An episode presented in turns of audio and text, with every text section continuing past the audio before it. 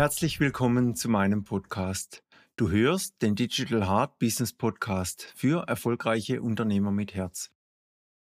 Ich bin Klaus Stefan Dufner, Digital Transformation Coach, Geschäftsführer eines E-Commerce-Unternehmens und IT-Profi. Ich biete dir Inspiration und möchte dich zum Nachdenken anregen. Digital Hard Business bedeutet, der Fokus ist auf deiner Vision. Was liebst du? Erschaffe dein skalierbares Herzensbusiness durch die digitale Transformation. Willkommen zu meiner ersten Folge. In dieser Folge möchte ich dir erzählen, wie ich zu meinem Digital Hard Business gekommen bin. Bei mir startete dies bereits 1997. Ich gründete unsere Firma in Schönwald im Schwarzwald mit einem Freund. Wir erstellten Websites für Unternehmen, für Gemeinden und programmierten einen Shop für einen Kuckucksuhrenhersteller. Auch installierten wir PCs, Server und Netzwerke in Firmen und verkauften auch einzelne PCs an kleine Unternehmen und Privatpersonen. 2004 haben wir durch Zufall die Internetadresse kuckucklocks.com erhalten. Und wenige Wochen später kam ein Angebot von einer amerikanischen Firma über 10.000 Dollar für diese Adresse. Dies erzählte ich meiner Frau beiläufig beim Abendessen. Sie sagte, Stopp!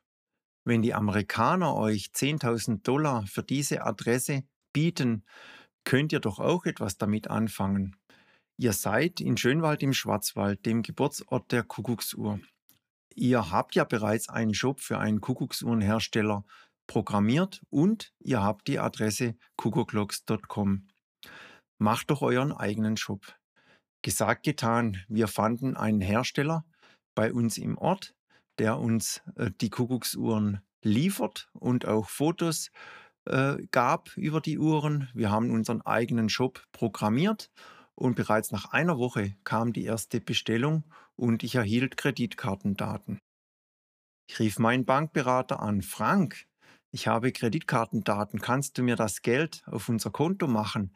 Er sagte, Klaus Stefan, so einfach ist das nicht. Du brauchst ein Terminal und eine VU-Nummer. Er besorgte mir beides und wir haben dann dieses Kreditkartenterminal an die schwarze analoge Telefonleitung angeschlossen, haben die Kreditkartennummer eingetippt und es kam ein Zettel raus, ein Beleg und wir hatten unseren ersten Verkauf und unsere erste Buchung gemacht und es hat uns schon sehr viel Freude bereitet. Das Ganze ging dann weiter. Es kamen zahlreiche Bestellungen und 2008 kam dann eine große Bestellung über 5000 Euro aus Russland. Wir waren misstrauisch. Also das war eine Standuhr. Das muss man sich vorstellen. Also das ist äh, zwei Meter äh, lang, so eine Standuhr aus Holz. Auch sehr schwer äh, zu verschicken. Und äh, da waren wir eben misstrauisch mit dieser Bestellung über 5000 Euro. Der Kunde hat uns dann auf unser, unsere Bitte eine Kopie von seinem Ausweis per E-Mail geschickt. Und ich dachte, okay, wenn uns der Kunde auch äh, seinen Ausweis schickt, dann muss das ja schon äh, was Richtiges sein. Wir haben die Bestellung abgewickelt und äh, nach drei Wochen kam ein Brief von der Kreditkartengesellschaft.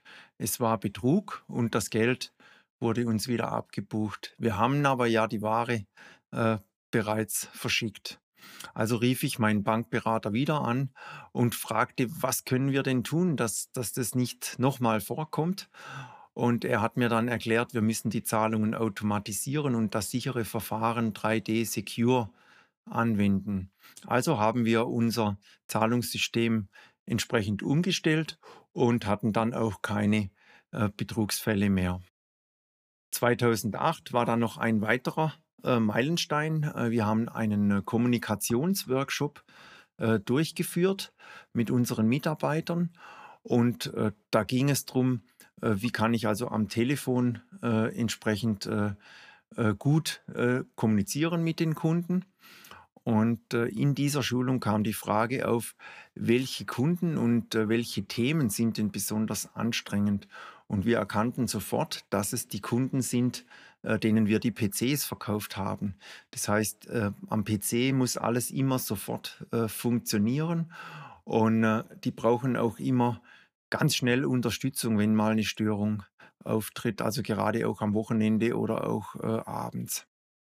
Wir haben uns dann entschieden, diesen Bereich äh, Hardware-PC-Verkauf aufzugeben und konzentrierten uns äh, von dort an ausschließlich auf unseren Online-Shop.